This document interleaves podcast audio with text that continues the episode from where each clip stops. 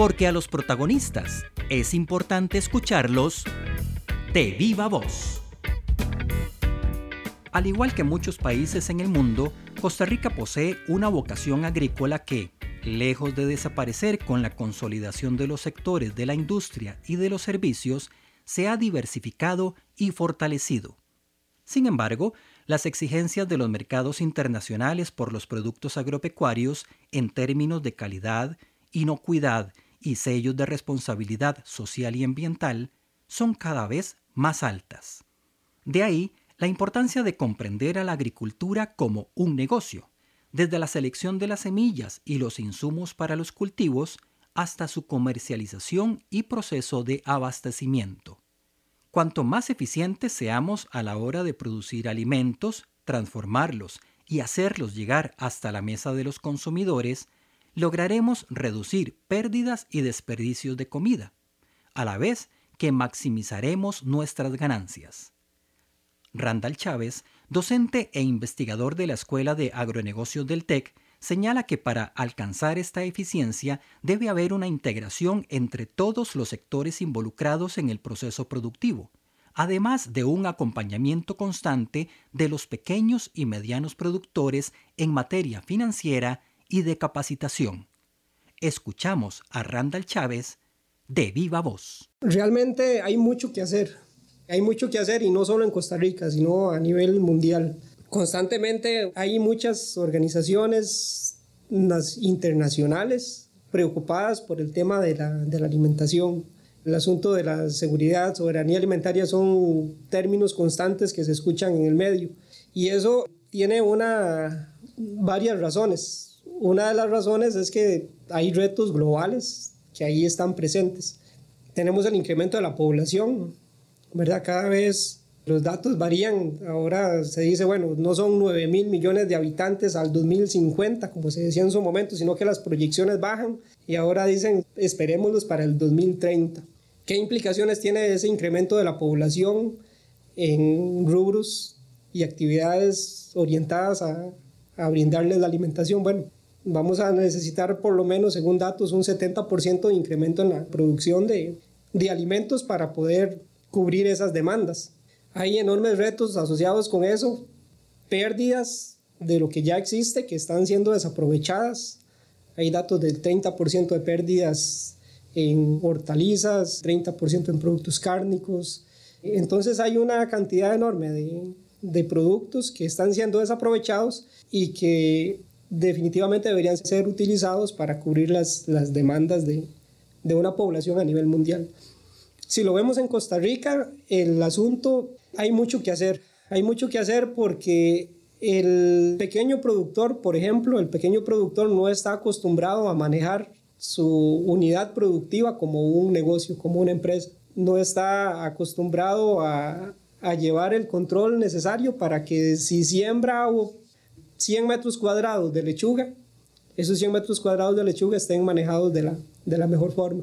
Entonces, hay un reto importante en asuntos muy puntuales como el hecho de considerar a un pequeño productor, por escasa que sea su producción o por mínima que sea su producción, como un empresario y que esa unidad productiva que él está desarrollando, ese es su negocio con características sociales, ambientales, responsables y todo lo que, lo que se quiera, pero definitivamente tiene que verse como, como un negocio. Y entonces eso muchas veces ha hecho falta en la capacitación al, al pequeño o micro productor. Y luego hay un tema precisamente de, de aislamiento, cierta separación entre, entre los sectores que ha sido difícil históricamente también lidiar. Usted por un lado escucha a los industriales, qué sé yo, en el caso de arroz, con el productor de arroz y tiene al productor de, de frijol por un lado y tiene a los importadores de frijol por el otro. Entonces esa integración para retos país y para beneficio país ha estado un poquito escasa o deficiente. Hay un tema de integración, realmente un productor por sí solo que tenga interés en incursionar en el valor agregado va a topar con una serie de, de barreras importantes. Entonces, un micro, pequeño productor, si desea incursionar en el valor agregado de su producción, necesariamente va a tener que, que tratar de cooperar con otros, de integrarse con otros, porque la inversión es relativamente alta. Si pensamos en eh, el equipamiento para agroindustria, realmente es, es, un equipamiento que puede tener un precio significativo para las posibilidades de, de un pequeño productor. El mismo eh, financiamiento como tal también tiene sus, sus limitaciones, entonces hay que ser realista, ¿verdad? Un productor que desee incursionar en valor agregado, preferiblemente va a tener que, que buscar integrarse con otros que también tengan ciertas necesidades. Hay formas de ir creciendo, desde luego que sí, no digo que sea imposible.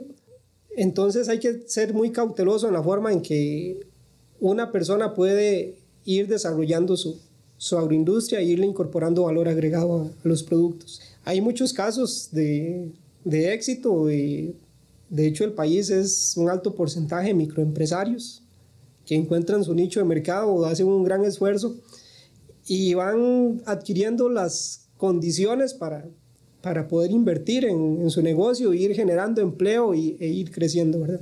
Eso se puede, pero es más fácil hacerlo dos, tres personas que hacerlo uno solo. Entonces hay un factor, un hecho importante de integración con otros.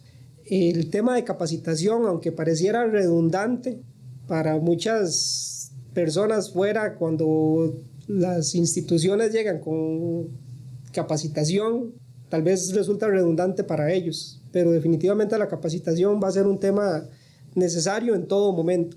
Eh, capacitación técnica, capacitación administrativa en el uso de sus recursos.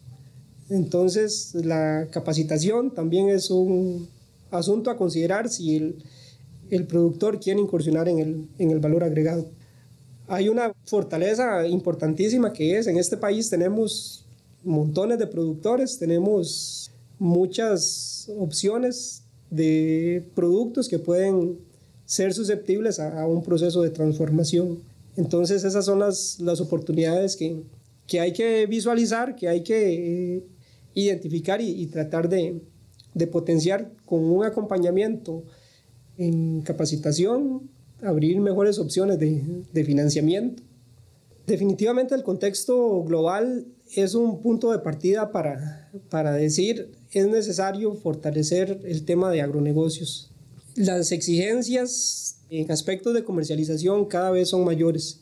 Dentro de una formación integral y dentro de un funcionamiento adecuado del agronegocio, hay que estar consciente de las exigencias que tenemos si queremos competir en mercados globalizados. El mismo hecho de que la producción debería partir de las necesidades del consumidor y ese consumidor puede estar afuera, puede ser el consumidor asiático, puede ser el consumidor europeo, entonces ya debería orientar el desarrollo productivo nacional.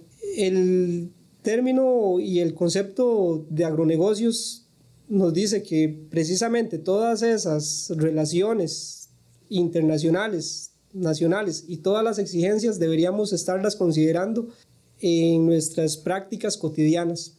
Si se quiere ser competitivo, hay que estar en línea con esos, con esos requerimientos.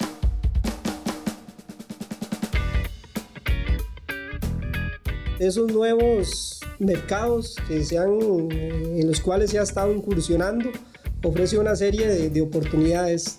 Hay mercados que tienen cierta inclinación hacia el consumo de frutas exóticas, productos no tradicionales, productos con un sello de responsabilidad social ambiental. Y Costa Rica, por ejemplo, es un país reconocido por algunos de esos aspectos. Entonces hay que incorporar todas esas tendencias de los mercados globalizados en la producción nacional.